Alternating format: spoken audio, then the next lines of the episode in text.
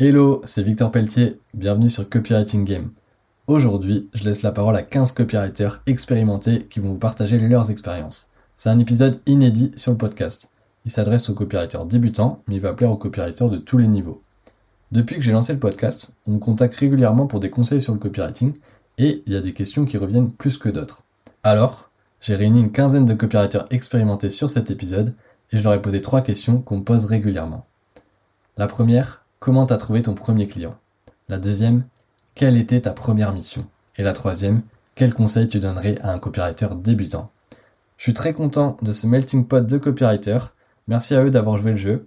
J'espère que vous allez prendre du plaisir à écouter cet épisode et surtout à écouter les vocaux des invités qui sont d'une richesse dingue avec en plus des points de vue différents selon les invités. Je leur ai demandé de mettre un maximum de contexte parce que c'est dans le contexte que se trouve la vraie valeur. En description de l'épisode, évidemment, vous retrouverez l'ensemble des invités avec un lien pour leur envoyer des jolis petits mots pour les remercier. N'hésitez pas à me dire si vous appréciez ce type de format en mettant un avis sur Apple Podcasts. Ça me permettra de décider si je renouvelle le format à l'avenir. Sans plus tarder, je vous laisse écouter l'épisode.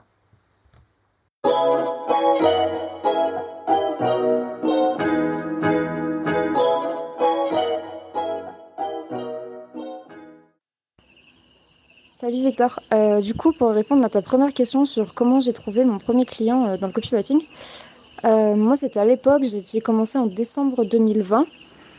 juste avant, en fait, quelques mois avant, j'avais rejoint la solution de Stan Leloup, donc pour, pour, avoir, pour lancer sa carrière de freelance. Sauf qu'à l'époque, je voulais plutôt travailler dans la biologie. Donc j'avais rejoint vraiment la solution pour développer ma boîte de biologie.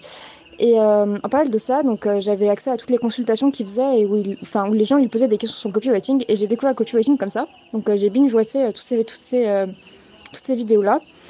En parallèle de ça, je crois que c'était en novembre 2020, j'ai rejoint un groupe d'entrepreneurs où on avait trois coachings par semaine et les gens en fait montraient leur page de vente et je me suis rendu compte qu'il y a beaucoup de choses que je voyais qui pouvaient être améliorées, qui pouvaient être faites différemment. Et je donnais des conseils aux gens, en fait, comme ça, sans, sans voilà, vraiment chercher à être copywriter à l'époque. Et euh, au bout d'un moment, je me suis dit, mais en fait, euh, c'est con parce que euh, ma boîte en biologie, j'y arrive vraiment pas. Et c'est pas quelque chose que j'ai envie de faire en fait. Et le copywriting, ça me tendrait beaucoup plus. Donc j'ai commencé par là. Et je les ai trouvés en fait assez vite, mais j'ai trouvé deux clients au début, donc qui venaient de ce groupe-là. Et en fait, c'était déjà, je leur ai déjà prévendu le service en quelque sorte parce que je leur disais tout ce qu'ils faisaient pas, tout ce qui se faisait pas, donc ils avaient déjà confiance en moi, ce qui était cool. Euh, en parallèle de ça, euh, j'ai vite fait, fait du cold mailing. Et à l'époque, j'avoue que j'avais un gros syndrome de Dunning-Kruger. Genre, j'ai vu trois vidéos de copywriting et je pensais que j'étais au sommet du truc. Donc, ouais, j'avais commencé à envoyer des vidéos à des influenceurs en mode, ouais, je pense que je peux largement améliorer ton copywriting et tout. Enfin, bref, euh, pas du tout l'approche que j'aurais aujourd'hui. Mais finalement, ben, ça a quand même marché. Donc, j'ai quand même eu mes trois premiers clients comme ça, je dirais, que j'avais facturé euh, ouais, 1000 euros, quelque chose comme ça, dont un client que j'ai eu sur le long terme pendant quelques mois. Alors, mon, comment j'ai trouvé mon premier client? Euh, bah, Je pourrais parler de comment je, suis arrivé en agence de pub et je pense que hum, c'est surtout grâce au culot que j'ai eu d'aller contacter euh, les meilleures agences de pub et les meilleurs créatifs et euh, je suis allé les contacter sur Facebook, je leur ai montré mon travail d'étudiant, je leur ai demandé des, de l'aide euh, en préparation d'entretien d'embauche. Euh, plein de choses comme ça qui ont fait que petit à petit, bah, finalement, je me faisais un peu un réseau et en même temps, je, je m'imposais dans un monde qui n'était pas forcément pour moi à la base parce que bah, je suis juste un étudiant comme les autres. Et euh, en fait, en forçant un peu la rencontre, la rencontre s'est créée et j'ai trouvé mes premiers jobs le culot est hyper hyper important, euh, notamment quand j'ai monté une boîte de clips euh, juste après où j'écrivais les scénarios de ces clips-là. Euh, j'allais directement contacter les managers de, groupes américains très connus avec déjà des, des decks d'idées comme si on avait on, avait, on avait déjà les idées finies et présentées, et en fait, on disait au mec euh, Salut, tu ne nous connais pas, mais si tu as 10 minutes, on a une idée pour ton artiste, est-ce que tu es, chaud de nous écouter? Et en fait, bah, dans ce contexte-là, vu qu'il n'y a pas grand-chose à faire de son côté et qu'il peut y avoir une super idée, on nous ouvrait les portes assez facilement. Donc, c'est le travail qui ouvre les portes, et en même temps, c'est le culot d'oser montrer ce travail. Victor, pour répondre à ta première question, comment j'ai trouvé mon premier client? Eh bien, en fait, moi, je l'ai ni trouvé sur Malte. D'ailleurs, ça n'a jamais fonctionné euh, pour moi, Malte, euh, ni, euh, ni nulle part. soit dit en passant. Mon, premier client, je l'ai trouvé à force de faire, de, faire, de faire du contenu. C'est, il est venu à moi. Et je crois que le premier, c'était sur Instagram. Donc en fait, moi, j'ai jamais prospecté. Je sais pas faire et ça marche pas. j'ai jamais essayé sur Malte, etc. Donc en fait, j'ai juste créé du contenu et je me suis dit, euh, eh bien, qui me veut euh, m'achète. Donc mon premier client, je l'ai trouvé en prospectant, tout simplement. Je me suis mis à temps plein sur le copywriting en juillet 2020. Et à ce moment-là, euh, ben, j'envoyais des mails. J'envoyais des mails de prospection. Je prenais à chaque fois 20-30 minutes pour euh, chacun de mes mails parce que je prenais le temps euh, ben, de regarder un peu le contenu du prospect, de voir si je pouvais apporter de la valeur, d'essayer de, voilà, de faire des recommandations, de, voilà, d'apporter quelque chose dans mon mail de prospection. Et j'ai dû passer euh, un mois et demi à prospecter avant de signer ma première mission. Voilà, donc mes premiers messages de prospection n'étaient pas, étaient pas extra. Et euh, bah, je les ai améliorés euh, au fil des semaines. Et euh, voilà, au bout d'un mois et demi, j'ai pu signer une première mission. Alors, mon premier client en tant que freelance copywriter, c'était via une annonce que le fondateur avait laissée sur sa liste mail. Maintenant, il faut savoir, pour mettre un peu le contexte, j'étais déjà freelance avant en publicité Facebook et donc toute l'expérience que j'avais acquise, notamment en vente et le réseau que j'ai développé euh, pendant ces années-là, ça a forcément joué sur le fait que je signe euh, ce premier client. Donc, c'était un gros client qui faisait déjà plus de 3 millions d'euros de, chiffre d'affaires avec une entreprise dans le, dans le business coaching. Et au niveau de la candidature, comment ça s'est passé? Donc, euh, j'ai répondu à l'annonce, c'était un questionnaire assez simple. Et puis, il y avait une vidéo à faire. Donc, euh, la vidéo, je m'y attendais pas du tout. j'étais, j'étais vraiment pas prêt au moment de l'avoir fait, mais j'ai pas trop réfléchi. Je l'ai faite comme ça sur le vif. Et ça a joué parce que ce que j'ai compris euh, rapidement, c'était que s'il me demandait ça, c'était pas pour euh, que je dise quelque chose de plus que j'aurais pas dit dans le questionnaire, c'était pour voir un petit peu la vibe, comment j'étais, comment je me comportais, comment je parlais, euh, l'enthousiasme aussi que je pouvais montrer par, le, par rapport au fait de pouvoir faire du copywriting pour eux. Donc ça, le fait que je l'ai compris, je pense que ça a joué parce que, comme sur le questionnaire, je pouvais pas montrer d'autres expériences préalables en tant que freelance copywriter. Voilà, je, me dis que ça a pu jouer à ce moment-là. Ensuite, euh, après ce questionnaire-là, il y avait un call avec le, le fondateur euh, pareil, bah, j'avais pas trop de réussite client à montrer en tant que copywriter parce que bah, j'avais simplement pas fait de copywriting. Donc par contre, j'ai joué sur d'autres éléments de persuasion. Donc c'était vraiment quelqu'un que je suivais. Genre j'aimais vraiment sincèrement ce qu'il faisait et euh, je connaissais euh, ses influences, euh, lui qu'il avait en marketing et en copywriting, et je connaissais aussi ses relations. Donc c'est-à-dire que euh, je me formais à l'époque chez quelqu'un et je savais que cette personne le connaissait. Donc j'ai joué là-dessus sur un peu le biais euh, de, un peu le comment dire pas de preuve sociale, mais un peu une autre forme de preuve sociale du fait qu'on ait des personnes en commun dans notre cercle. Et puis, j'étais en train de lire un livre et je savais que c'était un livre. Euh, d'ailleurs, c'était c'est un très bon livre. D'ailleurs, c'est Dotcom Secrets de Russell Brunson. Euh, que euh, je savais que lui suivait beaucoup aussi Russell Brunson. Donc, le fait que j'étais en train de lire ce livre et le fait que je l'ai dit pendant l'entretien, je pense que ça a joué pour que je passe à la suite. La suite, c'était la troisième troisième étape. C'était un test. Donc j'ai fait le test, ça a bien marché et je me suis retrouvé à ce moment-là euh, avec plus que deux personnes. Donc, euh, enfin deux personnes, moi et l'autre personne. Et il nous a demandé de faire un devis. Et c'est là où ça m'a vraiment permis de, de, prendre le job, c'est que l'autre personne avait envoyé un devis et moi j'ai fait le kilomètre supplémentaire. Donc au lieu d'envoyer un devis, bah, j'ai démontré que je pouvais l'aider et démontré que j'en avais vraiment envie en faisant une page de vente. Donc c'est-à-dire que j'ai utilisé le copywriting pour vendre mes services.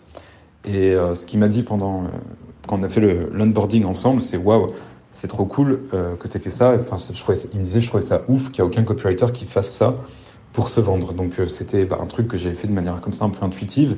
Et euh, ça m'a bien aidé d'avoir cette mentalité-là, de, de penser toujours à faire un peu plus pour signer ce client.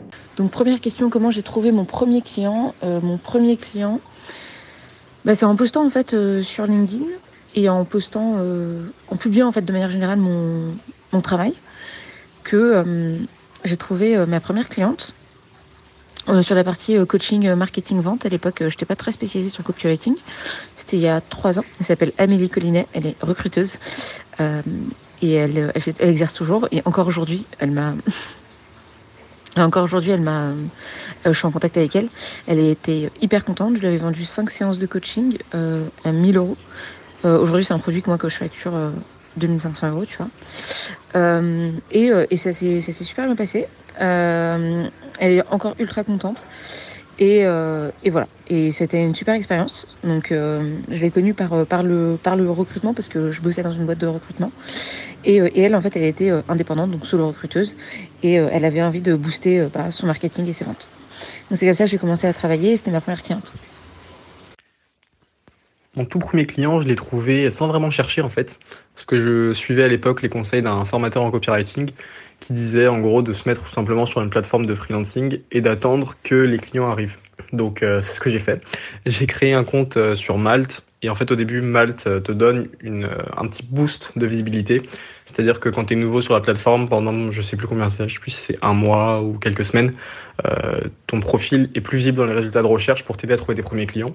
Donc je m'étais juste inscrit en tant que copywriter, j'avais mis copywriter slash storyteller je crois. Enfin, je sais plus trop comment je m'étais présenté, j'avais rédigé ma petite présentation et j'avais attendu de recevoir des messages euh, et j'avais fini par, recevoir euh, une proposition au bout de, de, deux semaines. Ce qui veut dire que, en gros, pendant deux semaines, j'avais créé mon compte et puis je faisais pas grand chose. J'attendais tout simplement que, que Malte m'envoie un message pour me dire que j'avais un client. Donc, déjà, rien que ça, c'est pas idéal. Comment j'ai trouvé mes premiers clients? Bah, C'est un peu une honte, j'ai envie de te dire, c'est qu'ils sont venus à moi directement. On me les a envoyés parce que j'avais déjà une expertise dans le domaine du client, à savoir euh, l'univers de la beauté masculine, l'univers du grooming. Et ce premier client est venu directement à moi. En plus, c'est un super beau client. C'était Wilkinson, les rasoirs pour hommes. Salut Victor, donc je réponds à ta première question, comment tu as trouvé ton premier client? En fait, euh, c'est surtout mon client qui m'a trouvé. J'avais posté sur LinkedIn, je me souviens, c'était un résumé de podcast. Et euh, ce monsieur était venu me voir en me disant euh, c'est super ce que tu fais, ça a résumé vraiment de, de l'oral par de l'écrit avec des phrases très courtes, très percutantes, c'est trop cool, est-ce que tu peux faire pareil pour moi? Et, euh, et c'était tout simple et j'ai accepté euh, comme ça parce que je savais pas forcément. Je trouvais, je trouvais ça amusant comme défi de faire ça pour quelqu'un d'autre. Il était dans un milieu en plus qui était pas facile à comprendre, un peu tech, donc euh, ça me semblait être une aventure assez amusante. Donc j'ai dit oui. C'était mon premier client en freelance. Mon premier client, je l'ai un peu trouvé par hasard. En fait, j'avais ma copine qui suivait une formation dans son domaine professionnel et un peu par curiosité, j'avais regardé la page de vente qui était associée à cette formation parce que je m'étais tout simplement demandé qu'est-ce qui avait convaincu ma copine d'acheter quelque chose.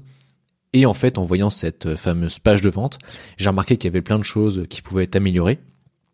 Et donc, ce que j'ai fait, c'est que j'ai tout simplement envoyé un mail aux formateurs en leur expliquant point par point ce qui pouvait être amélioré et surtout en montrant les bénéfices associés euh, à cette amélioration.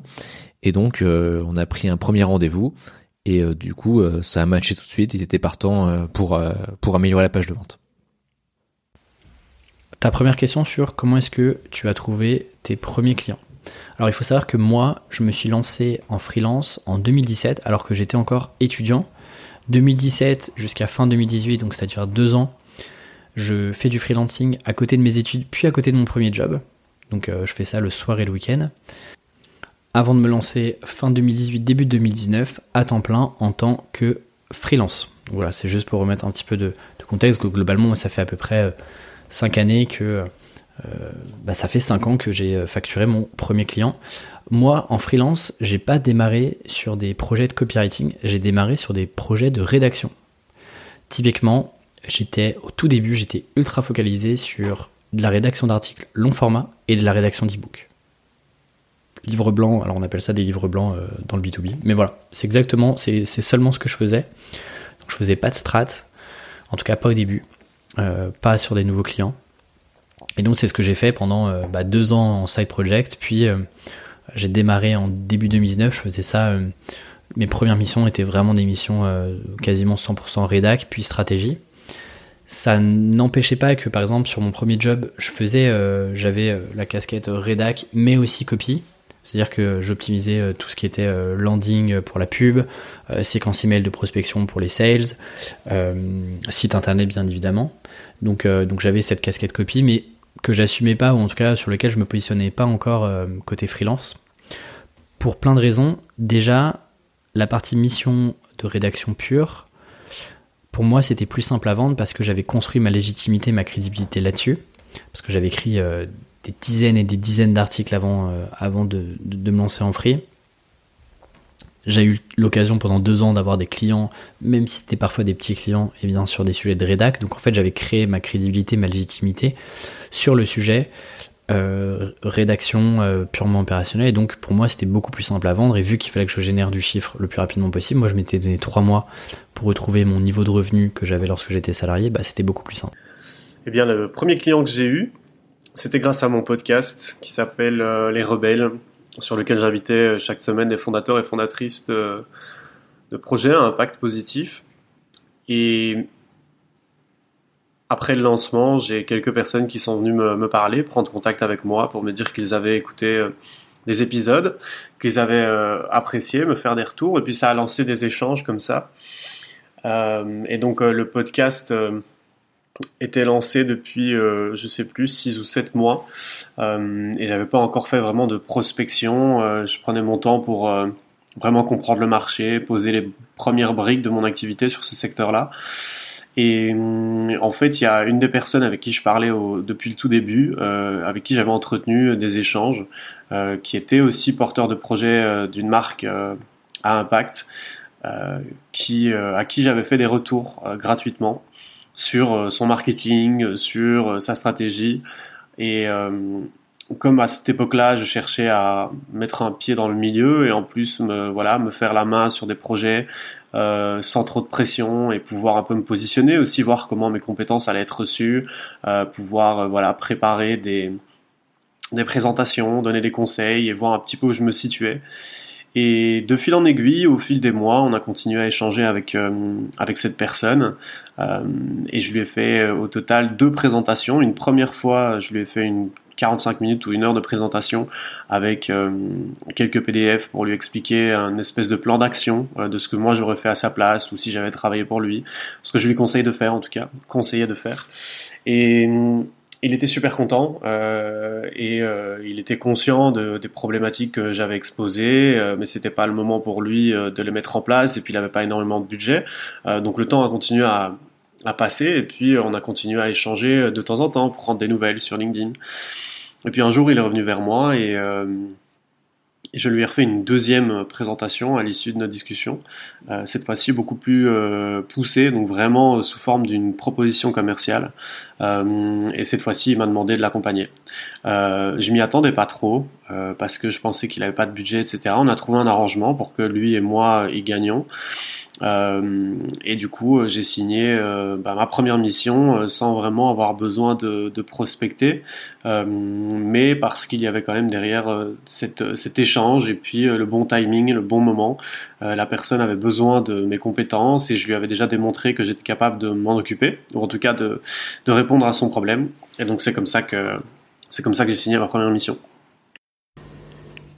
Mon tout premier client, alors c'était pas en copywriting, c'était en rédaction web, parce qu'à la base j'ai commencé en rédaction web en 2017, et je l'ai trouvé tout simplement via une plateforme de freelancing. C'était crème de la crème à l'époque. Aujourd'hui ça a bien changé, mais à l'époque on pouvait euh, postuler à l'émission, et ensuite le client répondait positivement ou négativement, on pouvait discuter ensuite, et tout se faisait via la plateforme. Donc on pouvait envoyer son devis, et discuter, euh, livrer, et ensuite euh, terminer la mission, obtenir un avis, etc.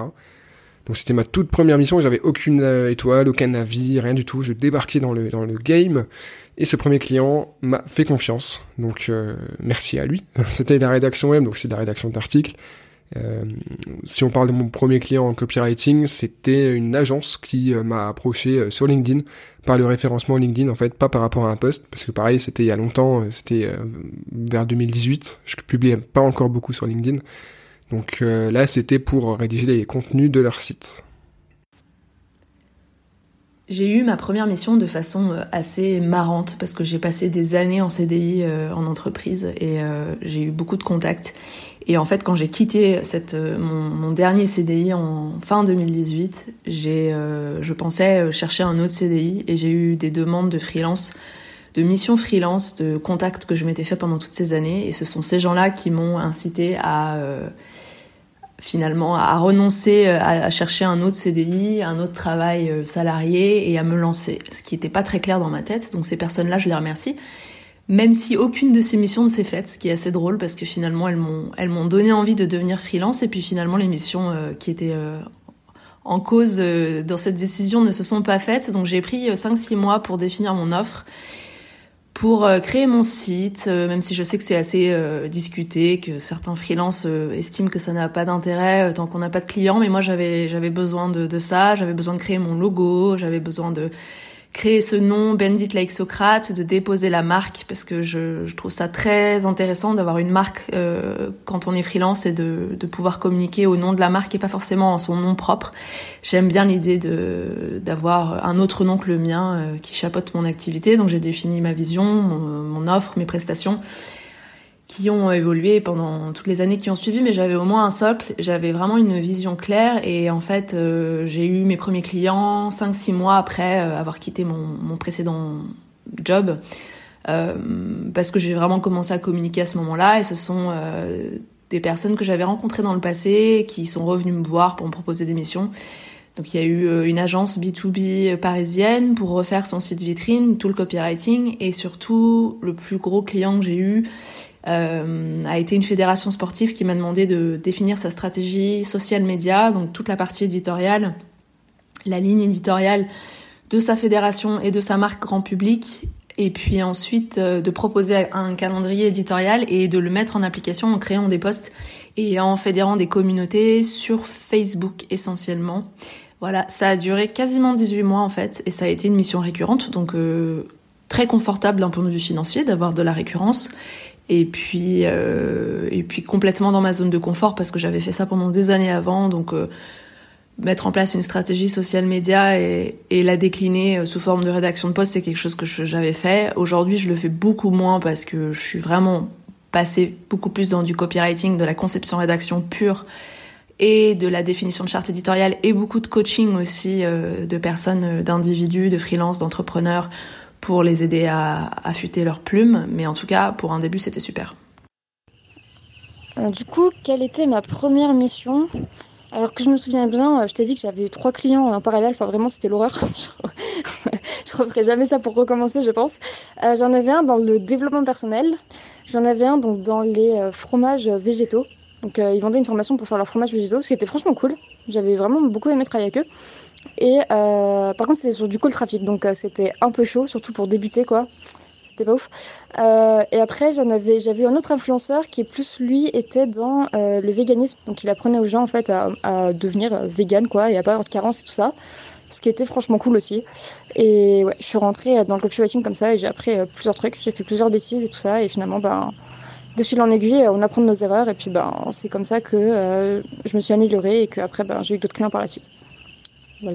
Euh, ma première mission, c'était pour euh, l'agence de pub BETC. En fait, euh, on avait un brief pour la chaîne MCM qui passait d'une chaîne de musique à une chaîne de geek, donc avec des programmes un peu manga, avec du catch, avec des choses un peu comme ça, très américains et très geek. Et ils nous ont demandé comment faire pour qu'on attire les geeks. Et en fait, chez BETC, donc il y avait 10 personnes, c'était l'été, 10 personnes qui bossaient dessus. Ils m'ont donné le sujet parce que j'étais en stage et ils m'ont dit un peu, bon bah amuse-toi quoi. Et j'ai pris le sujet super au sérieux et je savais que tout le monde allait proposer des, des campagnes d'activation digitale un peu bannières sur des sites comme jeuxvideo.com et que ça allait être des idées un peu euh, euh, un peu un, un, peu toutes dans le dans ce sens-là et en fait je me suis dit il faut que j'arrive avec quelque chose de très très très différent parce qu'en plus je sais pas moi j'aurais pas un, un, directeur artistique avec moi pour vraiment faire une belle maquette et sortir du lot. Et donc je suis arrivé avec une idée c'était de créer une marque de pizza pour MCM et que la les, chaque pizza aura le goût euh, du nouveau programme. Donc il y avait cinq pizzas avec cinq programmes. Une pizza zombie une pizza catch une pizza euh, etc et la pizza devenait un média. Et à l'époque ça se faisait pas du tout d'avoir euh, de créer je sais pas une marque ou quoi. Et donc on a créé une marque de pizza avec Speed Rabbit Pizza. Et on a fait faire les boîtes par un illustrateur de Marvel. Et on a eu un super produit et ça a gagné un lion à Cannes en média. Et alors que j'étais en stage ça m'a permis vraiment de de faire mon trou dans la pub Euh, ma première mission, c'est pas une mission ultra pertinente. C'était un petit peu, on accepte un petit peu n'importe quoi au début euh, pour se prouver que ben, on a les capacités d'être entrepreneur et que ça va marcher. Donc euh, ma première mission, je, je, non, c'était pas très pertinent. puis j'ai été très très mal payée, mais l'une de mes premières missions où vraiment ça a été incroyable et je me suis rendu compte que que c'était fait pour moi, c'était un accompagnement sur euh, la création de contenu euh, et d'une et d'un lancement en fait un tunnel de vente avec page de vente, euh, mise en place de freebies, rédaction des emails, etc. Et ça j'ai kiffé. C'était pas mon premier client, enfin c'était pas ma première mission, mais c'est la mission qui lance mon business. Alors ma première mission, c'était la réécriture d'une page de vente dans le domaine de l'investissement, une page de vente de formation en ligne j'ai facturé 1500 euros. Voilà, donc c'est une mission qui m'a pris, euh, qui m'a pris euh, un mois à peu près. Alors euh, c'était pas un mois plein, tout cumulé en termes de temps de travail, ça m'a pris 35 heures. voilà, et tout s'est bien passé. Alors c'était pas réellement ma première mission parce que j'avais avant ça, à côté de mon job, avant d'être copywriter, j'étais enseignant. Donc à côté de mon job, j'ai réalisé deux missions euh, gratuites. Donc euh, voilà, je, voyais un petit peu euh, le process, comment ça allait se passer et tout. mais voilà, ma première mission facturée, c'est celle-là. et ça s'est très bien passé. voilà. Alors pour ce client, je faisais tout le copywriting, mais je crois que la première mission, ça a été de faire des mails. Et comme je le suivais déjà, ça a été relativement fluide parce que j'avais déjà un petit peu ces, ces gimmicks, ces histoires, son tone of voice. Donc euh, écrire ça pour lui et me faire passer un peu pour lui, ça n'a pas été trop compliqué. En tout cas, je sais que le, premier mail a, bien marché. C'est aussi un intérêt hein, de faire, euh, de commencer par des mails parce qu'on a de la data assez rapidement, assez facilement et c'est pas trop trop complexe. C'est pas comme écrire une grosse page de vente quoi. Donc euh, c'était des mails et ouais, j'en garde, un bon souvenir de cette première mission. Et du coup, ma première mission sur la partie coaching copywriting, vente, market, c'était avec, euh, donc avec, euh, avec Amélie. Mais avant ça, j'avais aussi eu des propositions pour faire de la presta en copywriting. Et c'était à peu près au même moment où j'ai bossé avec Amélie, mais j'ai une autre personne qui s'appelait Bertrand.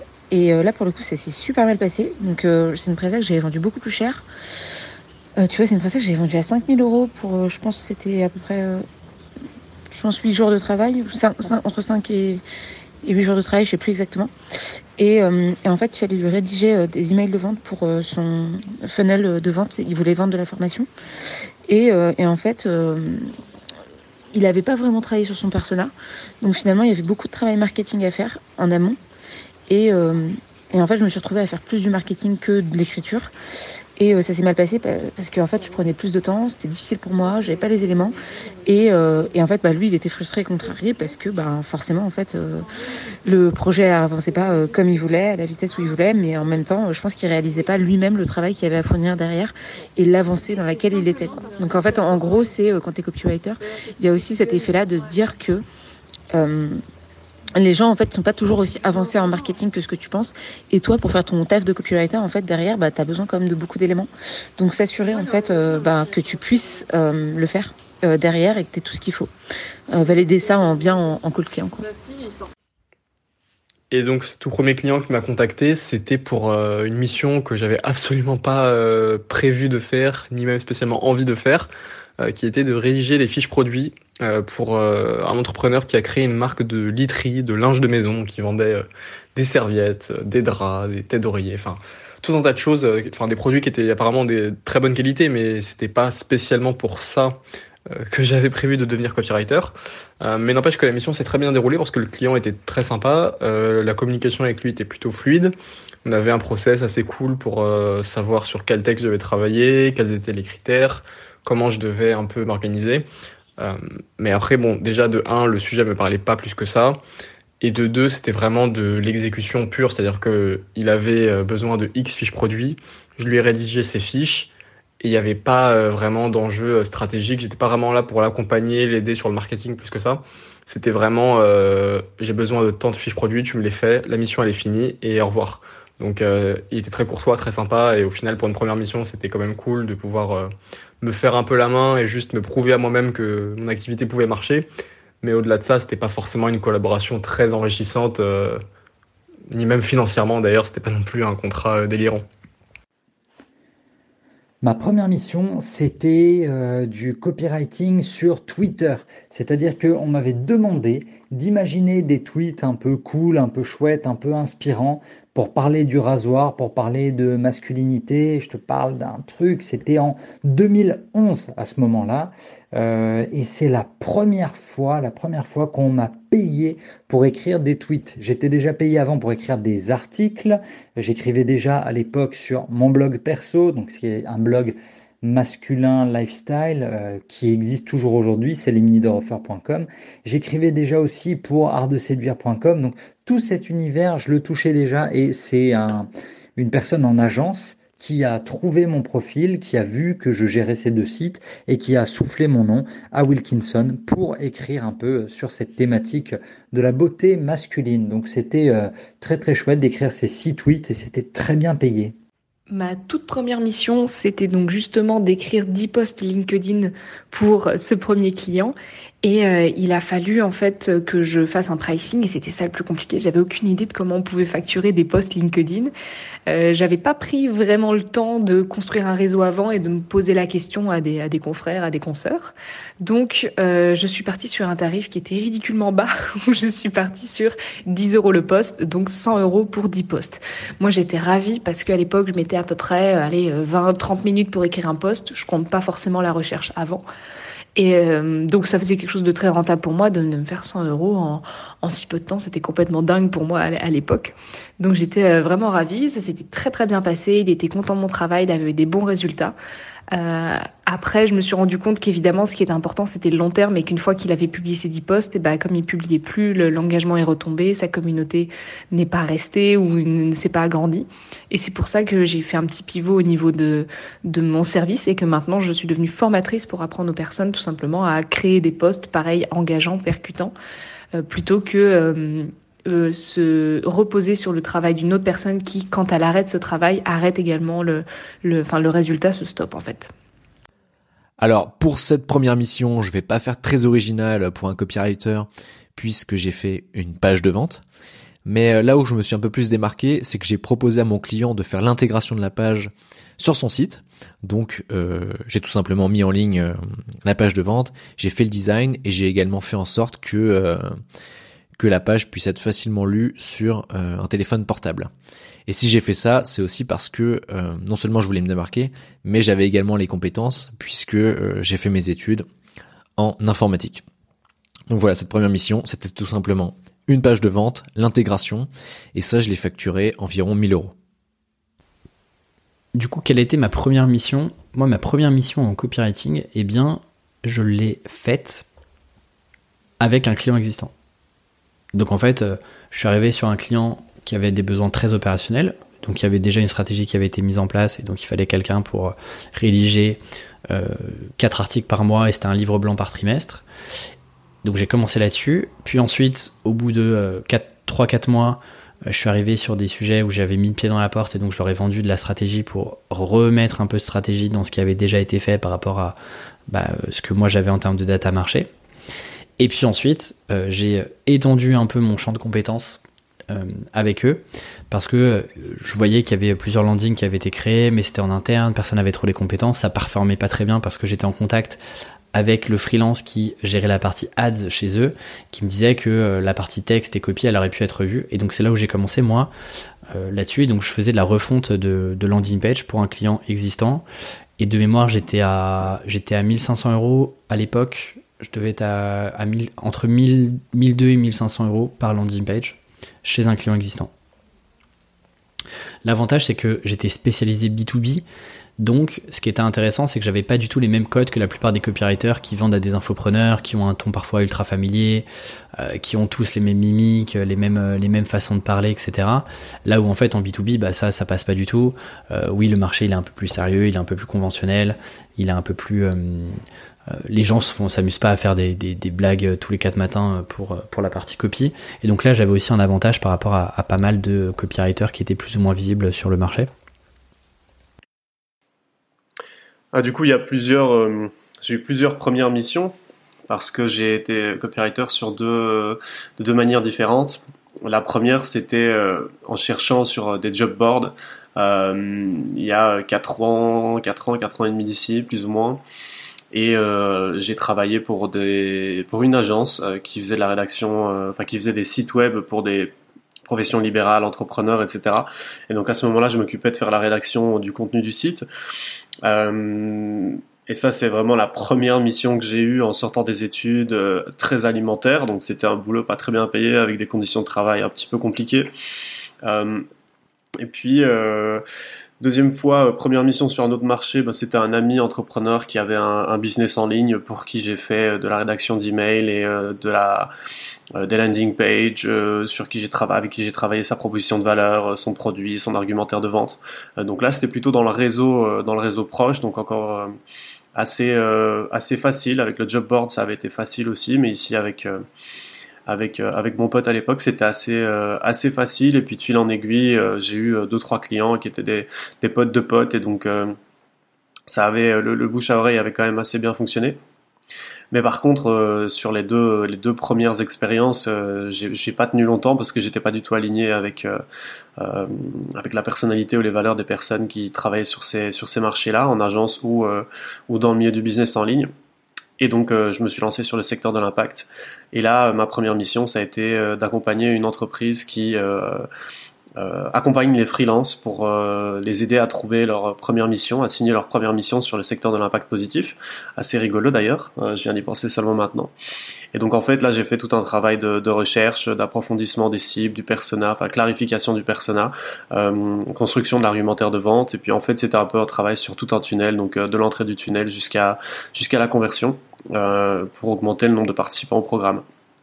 Et euh, voilà, c'est une mission qui m'a pris euh, quand même pas mal d'heures de travail, qui m'a pris 100 heures de travail au total et sur laquelle j'ai fait euh, euh une réduction de 50%, une offre de lancement, euh, pas, pas, vraiment une réduction, mais voilà, plutôt une offre de lancement où la mission devait être à un certain prix et j'ai expliqué de manière très honnête pourquoi je faisais cette offre de lancement et ça a été accepté. Et donc c'est un bon souvenir, aussi bien pour le client que pour moi. Mon tout premier client, donc celui que j'avais trouvé sur Crème de la Crème, c'était de la rédaction d'articles. Le client, c'était un blog sur le soutien scolaire à Paris. Et du coup, le but, c'était de rédiger des articles. On a commencé par un article test, c'est souvent comme ça que ça fonctionnait. En copywriting, euh, c'est un peu différent, mais là, c'était vraiment de la rédaction. Il y avait même, il y avait un peu de notion de SEO, mais c'était vraiment euh, plutôt voilà rédiger du contenu informatif euh, qui allait ensuite être diffusé. Et, euh, et, voilà, ça s'est assez bien passé. Ils étaient assez contents de ce que j'avais fait, donc on a continué après. Et cette première mission euh, m'a montré que rédiger des articles, c'était un vrai métier et que c'était potentiellement fait pour moi. Donc j'ai continué ensuite sur cette voie, j'ai rédigé beaucoup, beaucoup, beaucoup d'articles, plusieurs milliers, euh, enfin plusieurs milliers, au moins un millier, et après j'ai arrêté de compter. Et, après voilà, je me suis mis au copywriting euh, en venant de la rédaction web. Et du coup, pour répondre à ta troisième question sur quel conseil je donnerais à un copywriter débutant, en fait, pour moi, il y a deux choses qui sont essentielles. Euh, la première, c'est d'écrire. Je sais que ça peut sembler, euh... ça peut sembler bizarre dit comme ça, mais euh, je, vois, je vois beaucoup de copywriters qui débutent et qui attendent d'avoir leur premier client pour écrire. Sauf qu'un client, ce qu'il veut, c'est un copywriter qui sait déjà écrire. Donc c'est un peu le serpent qui se mord la queue. Euh, en fait, ce que je leur dirais, ce serait de commencer par euh, par se considérer soi-même comme son premier client en fait et d'écrire pour soi que ce soit des posts LinkedIn, des posts Facebook, euh, des scripts de vidéos YouTube ou des articles de blog même, peu importe. C'est déjà de démontrer au client ce qu'on peut faire et en plus ça, évite en fait de, que notre client nous demande un portfolio parce qu'il a déjà vu ce qu'on savait faire à la fin. Et la deuxième chose, euh, ce serait de, lâcher un peu toutes les structures de copywriting, genre les apprendre vite fait et de pas forcer le trait. Parce que j'ai remarqué que quand on essaie d'écrire en, en, se forçant en mode en mode là je mets de l'autorité, là je mets, euh, je mets euh, de, des bénéfices, des bénéfices, et là je mets une structure PS, là une structure EIDA, ça sonne faux en fait. Et c'est pas ouf. Du coup, ouais, vraiment euh, apprendre à communiquer mieux avant d'apprendre à être un bon copywriter. Parce que pour moi, clairement, la, le marketing, ce qui va se passer dans, dans quelques années, je pense, c'est que on va vite passer dans, un, dans le mode divertiment et casse-toi. Et les textes qui seront fades ou juste basiques, en fait, ça, ça marchera plus. Je pense que ça marche encore sur des, des marchés qui sont vraiment pas, pas sophistiqués et qui, qui n'ont jamais été confrontés au copywriting. Mais si tu vas dans des marchés qui ont déjà été confrontés à ça. Enfin, vraiment, c'est le divertissement qui primera. Et du coup, je leur dirais de vraiment se pencher sur ouais, les techniques, de, les concepts en fait de base euh, de l'infotainment et de comment euh, divertir le lecteur. Voilà, c'est ce que je dirais à un copywriter qui débute. Le conseil que je donnerais à un copywriter débutant, c'est euh, déjà d'être super passionné par, par ce métier, parce que ce métier, on peut le faire de façon un peu superficielle, ou on peut se satisfaire de d'une compétition régional, c'est-à-dire aller voir un peu ce qui se fait euh, en France, euh, à Paris, en région, etc. Euh, et se dire que on compare son travail à ça. Et moi, je trouve que notre rôle en tant que créatif, c'est de vraiment d'être innovant et de d'être à la pointe euh, de ce qui se fait de mieux. Et donc pour ça, faut faut changer un peu son angle de regard et aller voir un peu ce qui se fait de mieux dans le monde entier et essayer de trouver des phrases, des accroches, des idées des scripts euh, qui peuvent se comparer au niveau international. Et juste le fait de changer d'angle un peu, ça va faire que le travail, la, la, proposition, elle va être vraiment différente, elle va être plus ambitieuse. Et euh, c'est pas une question de budget, c'est vraiment une question d'idée. Euh, donc mon conseil, ce serait ça. Et ensuite, une fois qu'il y a la passion et le fait de vraiment d'aller voir ce qui se fait dans, à l'international, c'est d'avoir le culot de de montrer son travail, même si euh, c'est pas notre rôle. Euh, si par exemple on est assistant et que on doit faire vraiment euh, les petites mains de quelqu'un, mais qu'on a quand même des grandes idées, ben il faut pas hésiter à aller voir le, le, le, boss, lui envoyer un mail, lui dire ah au fait sur ce sujet, je sais que je suis pas dessus, mais j'ai une super idée. Qu'est-ce que t'en penses?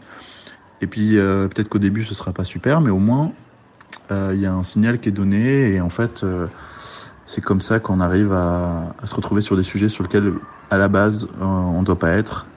Et c'est comme ça qu'on grandit dans une agence de pub.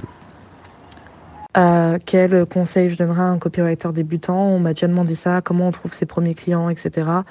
Moi, euh, mon conseil, c'est euh, bah, de faire du contenu gratuit pour soi-même.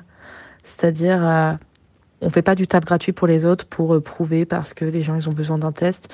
Non, tout le temps en fait que tu, enfin, si tu n'as pas de clients pour le moment, profite-en pour travailler sur ton business et surtout profite-en pour faire de l'inbound marketing, donc créer ton contenu, donc appliquer le copywriting à ton propre contenu et, euh, et bien attirer les gens. Vraiment, ça c'est mon. En fait, ne lâche pas. Si c'est pas aujourd'hui, ce sera demain. Si c'est pas demain, ce sera après-demain. Continue le contenu, blinde le contenu, blinde les routines. Euh, d'engagement, va chercher des, avant de chercher des clients, cherche du réseau, cherche des confrères, des concerts, et les choses viendront. Il faut juste avoir un petit peu de temps, un petit peu de patience et beaucoup de déter. Voilà. Donc un conseil pour un copywriter qui débute, euh, s'il débute, je pense qu'il va rechercher à devenir un meilleur copywriter rapidement. Et ce que je trouve intéressant de faire par rapport à ça, c'est de euh, bah, de pratiquer, tout simplement, de pratiquer souvent. Donc de pas attendre d'avoir une mission de copywriting pour écrire, mais euh, mettre en place une routine d'écriture pour euh, voilà pour écrire euh, idéalement tous les jours quoi. Ça peut être euh, un article, une vidéo ou même son journal personnel, hein, peu importe. Je pense que tout ça, ça fait très bien le job. Et, mais voilà, il faut, je pense, euh, prendre le temps d'écrire euh, régulièrement pour que ça devienne euh, voilà intuitif. Et pour un copywriter qui voudrait devenir freelance, je pense qu'il faut vraiment prendre le temps d'apprendre à se vendre, de pas tout miser sur ses compétences de copywriting, mais vraiment d'être solide sur tout ce qui est message de prospection, proposition commerciale, appel de vente, parce que c'est ça en fait qui va peser dans la balance quand on sera face, face au prospect. Voilà. Mon conseil, il y a beaucoup de copywriters aujourd'hui vivent un peu l'injustice un peu du jeune diplômé, c'est-à-dire qu'ils ont fait une formation, aujourd'hui ils sont formés, on leur a dit que ça allait être facile de trouver des clients, sauf que dans la réalité c'est plus compliqué de trouver des clients. Exactement comme un diplômé, euh, il va chercher un boulot et les recruteurs, lui disent ouais mais vous n'avez pas assez d'expérience. Sauf qu'en même temps, on lui laisse pas prendre de l'expérience. Donc, il y, a un peu ce ressenti-là. Et la chance pour nous, en tant que copywriter, peu importe des trucs dans le business, bah, en fait, euh, on peut dépasser ce truc-là, en fait. Parce qu'on a tous un premier client. Même si tu penses pas avoir de client, en fait, tu as un client. Et ce client-là, c'est toi-même. Et donc, si tu es copywriter, bah, la première chose à faire, c'est faire du copywriting pour toi, en fait. C'est-à-dire faire une démonstration de compétences et utiliser euh, les principes que tu as appris en te formant pour toi-même. Donc, première chose, tu choisis un marché. Deuxième chose, tu proposes une solution à un problème spécifique, exactement euh, comme on, fait quand on fait une page de vente pour un client. Ça marche pareil. C'est un problème, c'est une solution spécifique pour résoudre un problème spécifique. Alors mieux, si possible, avoir ce qu'on appelle le first move advantage, donc c'est être le seul à proposer euh, une solution par rapport à ce problème-là. Troisième, quatrième, je sais plus, euh, show, don't tell, donc prouver, pas affirmer des choses. Donc c'est-à-dire que quand on va communiquer autour de sa solution, on va pas juste dire que c'est génial, on va montrer, montrer, prouver par des faits ou par une démonstration logique. Et puis, euh, et puis bah, après, il faut en parler partout, quoi, parce qu'il y a aussi des gens qui ont peur d'y aller euh, derrière, parce qu'il peut y avoir des peurs de, du rejet, des peurs du jugement, de, plein d'autres types de peurs un peu chelous comme ça. Non, il faut juste euh, après y aller et puis, euh, et puis go et, et, puis il faut s'amuser quoi. Donc ça serait le dernier conseil.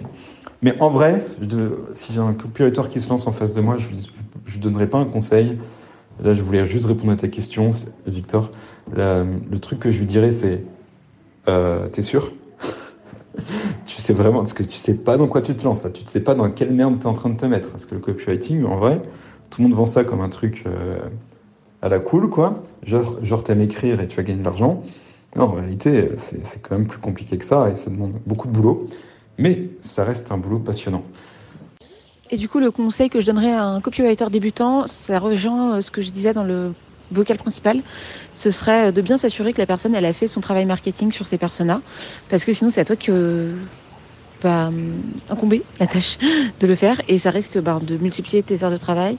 Euh, t'as pas forcément accès à euh, la R&D que tu pourrais faire avec eux, c'est-à-dire euh, aller euh, faire des interviews, euh, persona, etc. Donc voilà, soit tu as envie de le faire, envie de faire du marketing, mais du coup, il faut que tu le comptes dans la presta et tu leur dises bien, bah, explique, tu leur expliques bien que bah, il y a cette partie-là et qui prend un volume d'heures hyper important. Soit ils sont capables de te fournir un dossier marketing avec des personas, des, des points de douleur, des promesses, et puis et puis que toi tu puisses t'occuper juste de l'écriture derrière.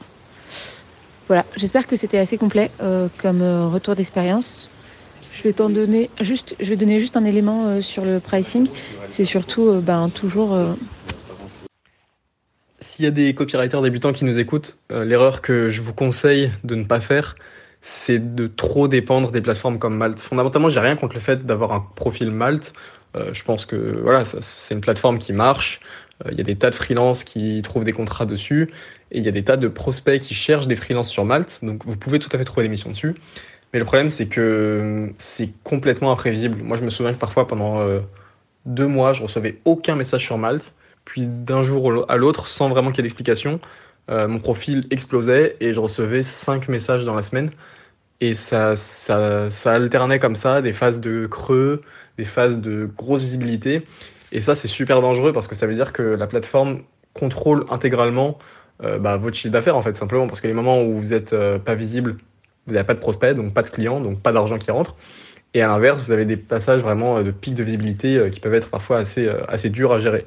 Donc mon conseil c'est ok si vous voulez avoir un profil Malte, créez-en un, mais à côté formez-vous dès que possible à tout ce qui va être prospection, positionnement, travail de son offre, comment je trouve les prospects qui collent le plus à mon offre, qu'est-ce que j'offre de différent des autres copywriters, est-ce que je fais euh, des emails de vente? Est-ce que je fais de la page de vente? Est-ce que je fais des posts LinkedIn Est-ce que je fais des landing pages? Est-ce que je fais des startups? Est-ce que je fais des infopreneurs? Enfin, il y a tout un tas de questions à se poser qui sont un peu plus douloureuses que le fait de créer un compte Malte et d'attendre, mais qui au final vous apporteront 100 fois plus de résultats.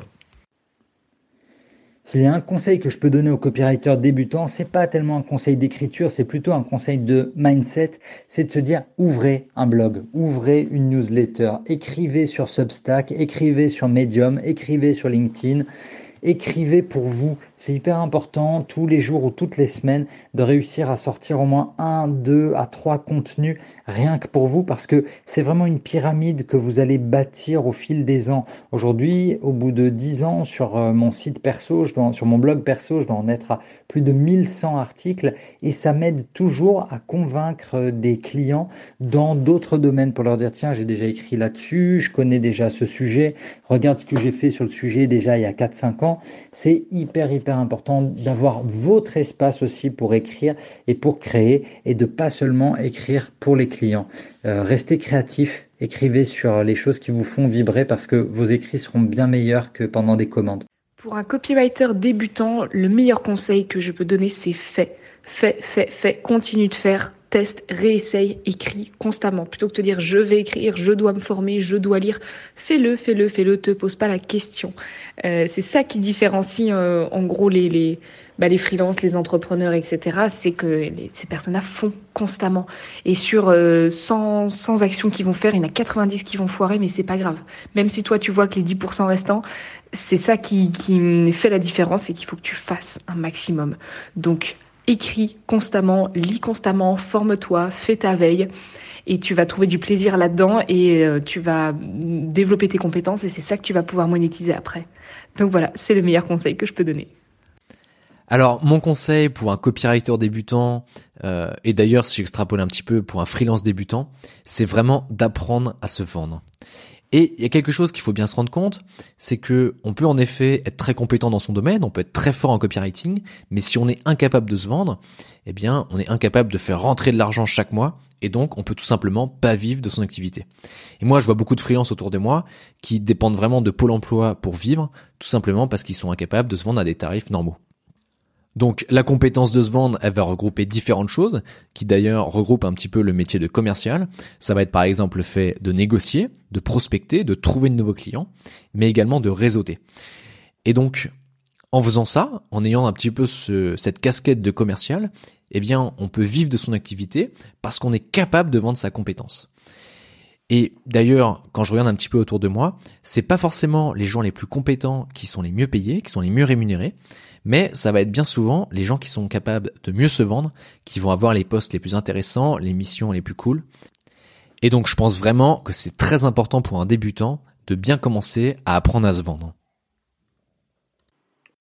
Alors un conseil que je pourrais donner, euh, que j'applique toujours maintenant, mais que je pourrais donner à un copywriter débutant ou à n'importe quel autre euh, freelance débutant ou même plus avancé d'ailleurs, euh, c'est la rédaction, la création d'études de, cas. Euh, quand on démarre, on n'a souvent euh, pas de portfolio, pas d'expérience à montrer, et euh, du coup, on a toujours un peu cette peur que bah, que ça passe pas auprès des clients dans la prospection et compagnie, parce que bah voilà, on a un peu ce besoin de légitimité, un espèce de un peu un peu un syndrome de l'imposteur parce qu'on a, encore jamais vraiment mis les mains dans le cambouis et qu'on n'est pas complètement conscient de ce qu'on est capable de faire. Euh, et donc euh, réaliser une étude de cas, c'est-à-dire euh, moi ce que j'ai fait, c'est pour mettre un pied dans la porte d'une boîte vraiment un peu star de mon marché, et en tout cas pour engager des discussions avec avec cette boîte-là, et notamment pour inviter la fondatrice de cette marque-là sur mon podcast à l'époque. J'ai rédigé une étude de cas ultra détaillée sur euh, la vidéo de leur campagne de crowdfunding, une vidéo qui avait été vue euh, plus de 2 millions de fois.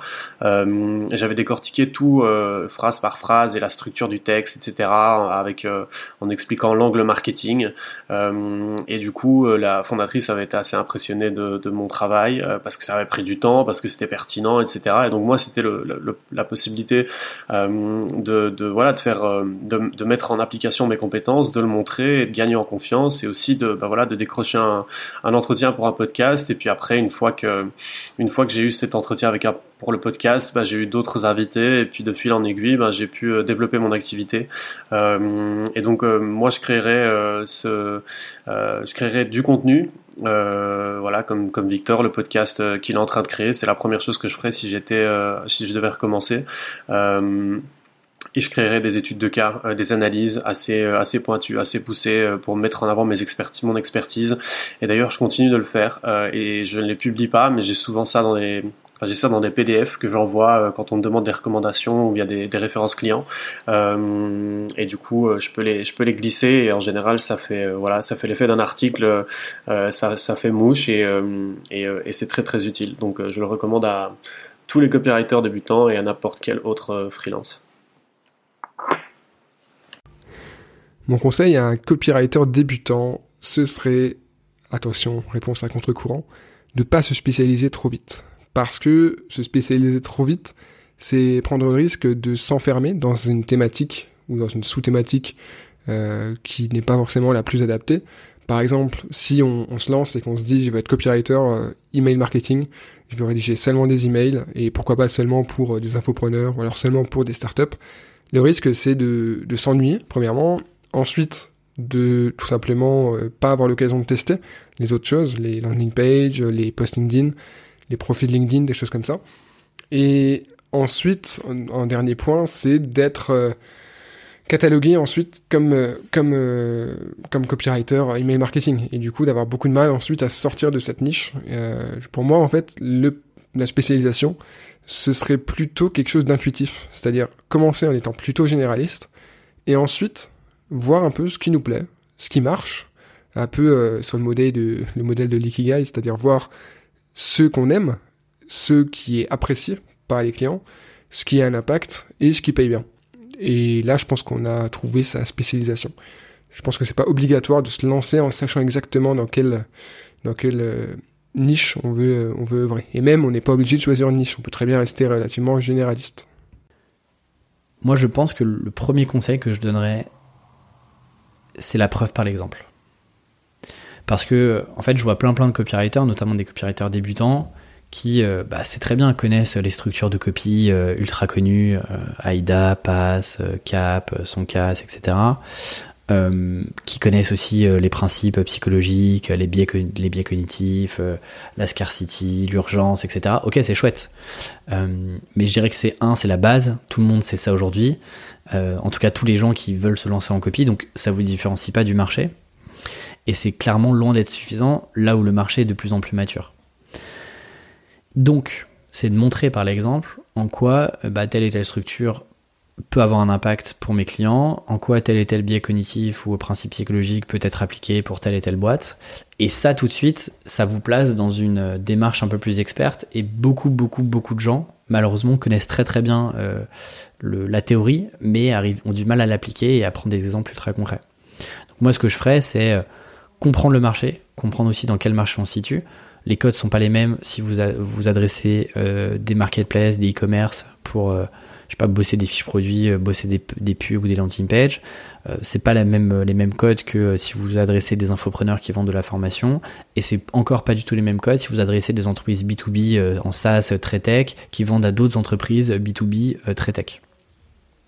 Donc c'est bien comprendre le marché, quels sont les besoins, euh, et même euh, quel est le vocabulaire. Par exemple, en B2B, on parle jamais de page de vente. Si vous parlez de page de vente en B2B, bah, en fait, c'est no go tout de suite parce que bah, ça montre que vous connaissez pas forcément l'écosystème B2B. Euh, ensuite, moi, je conseillerais d'aller faire de la prospection et surtout d'optimiser, d'aller chercher des boîtes qui ont déjà du matériel d'un point de vue copie, mais qui pourrait être optimisé. Plutôt que d'aller créer le besoin et de dire à une, entreprise, bah, vous devriez créer des landing pages par secteur, euh, par euh, thématique, par cible, etc. Autant aller chercher ce qui existe déjà et d'optimiser. Vous saurez aussi plus vite des résultats et ce sera plus simple à convaincre. Et enfin, je dirais le, troisième, le dernier conseil, c'est euh, d'un point de vue contenu d'avoir des formats d'analyse pour vraiment être au-dessus du lot. Aujourd'hui, il y a beaucoup de, contenu théorie chez les copywriters, je vois beaucoup, soit c'est des contenus très théoriques, soit c'est des contenus ultra euh, euh, où ça fait des blagues, où euh, le ton est volontairement familier, où c'est en mode on se prend pas la tête, etc. La réalité, c'est que pour moi, on s'en fout d'être cool et on s'en fout de, faire des blagues et de, raconter des trucs cool et, d'avoir un ton un peu familier sur, sur LinkedIn ou, ailleurs.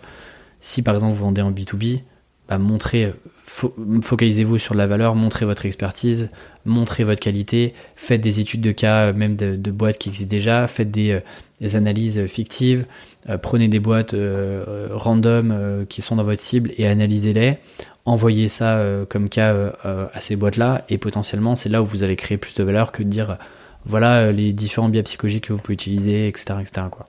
qu'on a vu et revu partout Je donnerais trois conseils à un copywriter ou une copywriter débutant, débutante. Premièrement, déjà, c'est d'avoir votre propre définition du copywriting. Vous verrez que c'est un débat sans fin sur les réseaux sociaux, de savoir est-ce que c'est vraiment de la conception-rédaction, euh, est-ce que c'est pas vraiment, euh, est-ce que c'est pas plus de, de la rédac, est-ce que c'est, est-ce que c'est de l'édito, est-ce que c'est du ghostwriting, est-ce que c'est euh, plutôt de la vente Est-ce que c'est créatif Parce que ça aussi, il y a un copywriting qui est plus créatif et il y a un copywriting qui est plus orienté vente. Euh, moi, j'ai une vision précise du copywriting qui est la mienne, c'est ma propre définition et je, euh, je m'en fiche de savoir si euh, c'est le vrai copywriting ou pas. Je pense que on peut faire beaucoup de choses avec les mots. Ça, c'est ma conviction euh, qui chapeaute mon métier. On peut faire énormément de choses. On peut vendre, on peut fédérer, on peut émouvoir, on peut divertir, on peut faire rire, on peut libérer. et à partir du moment où on a cette vision, c'est après à vous de définir ce que vous voulez faire, ce que vous voulez vendre à partir de vos compétences autour des mots mais euh, réfléchissez bien à votre définition du copywriting et à ce que ça implique pour vous. La question, c'est pas de savoir si c'est vrai ou si c'est faux, c'est de savoir ce que vous vous proposez, comment vous voyez les choses. Il y a que ça qui compte avec les, les, les mots que vous aurez choisis et les objectifs que vous aurez définis. Dans un deuxième temps, une fois que vous avez défini ça, vous gardez ce cap et vous construisez votre marque personnelle en prenant la parole sur euh, les réseaux sociaux, dont LinkedIn, mais pas uniquement, euh, parce que je pense que c'est absolument nécessaire d'incarner ce, qu'on, ce en quoi on croit. Euh, juste avoir un site avec une offre, c'est, c'est totalement insuffisant. Il faut vraiment faire vivre votre voix et vos prises de parole sur les réseaux sociaux pour que les, les personnes qui vous lisent euh, vous suivent et comprennent votre univers, votre vision et envie d'adhérer à ce que à ce que vous proposez. Donc évidemment, dans ces personnes-là, il y aura des pairs, il y aura peut-être des, des, amis parce que c'est tout à fait possible, euh, mais aussi des prospects et des futurs clients. Donc euh, deuxièmement, prise de parole et et euh, et cohérence autour de votre vision de, votre métier. Et troisième point, c'est d'avoir une ligne éditoriale claire. Moi, c'est mon, mon, grand truc, la ligne éditoriale, parce que je trouve que c'est finalement, euh, on peut pas se dire copywriter, euh, vendre ses prestations autour des mots et pas avoir euh, une vision euh, claire de la ligne éditoriale, qui est en fait de, de se différencier par les mots. Je pense que c'est nécessaire que, que vous incarniez votre personnalité à travers la manière dont vous vous exprimez à l'écrit et déjà, euh, c'est une belle manière d'illustrer euh, son métier de copywriter, mais aussi c'est une manière de se différencier dans un dans une mare de copywriting et d'offres de copywriting aujourd'hui où euh, chacun propose un peu un peu tout et, parfois n'importe quoi autour du copywriting et donc avoir sa ligne éditoriale, avoir sa manière de s'exprimer bien propre, ses mots, ses éléments de langage euh, qui euh, font que en vous lisant, on pourrait deviner que c'est vous sans même le savoir. Ça, je trouve ça génial et je trouve que ça fait vraiment la différence dans ce métier. Merci d'avoir écouté l'épisode jusqu'au bout. Si vous avez apprécié, je vous invite à laisser un avis 5 étoiles sur Apple Podcast et à mettre en commentaire ce que vous avez trouvé d'intéressant dans cet épisode. Vous pouvez aussi mettre 5 étoiles sur Spotify. Ça prend littéralement 5 minutes et ça m'aide beaucoup pour continuer à faire vivre ce podcast. Merci beaucoup pour votre soutien et moi je vous dis à très bientôt.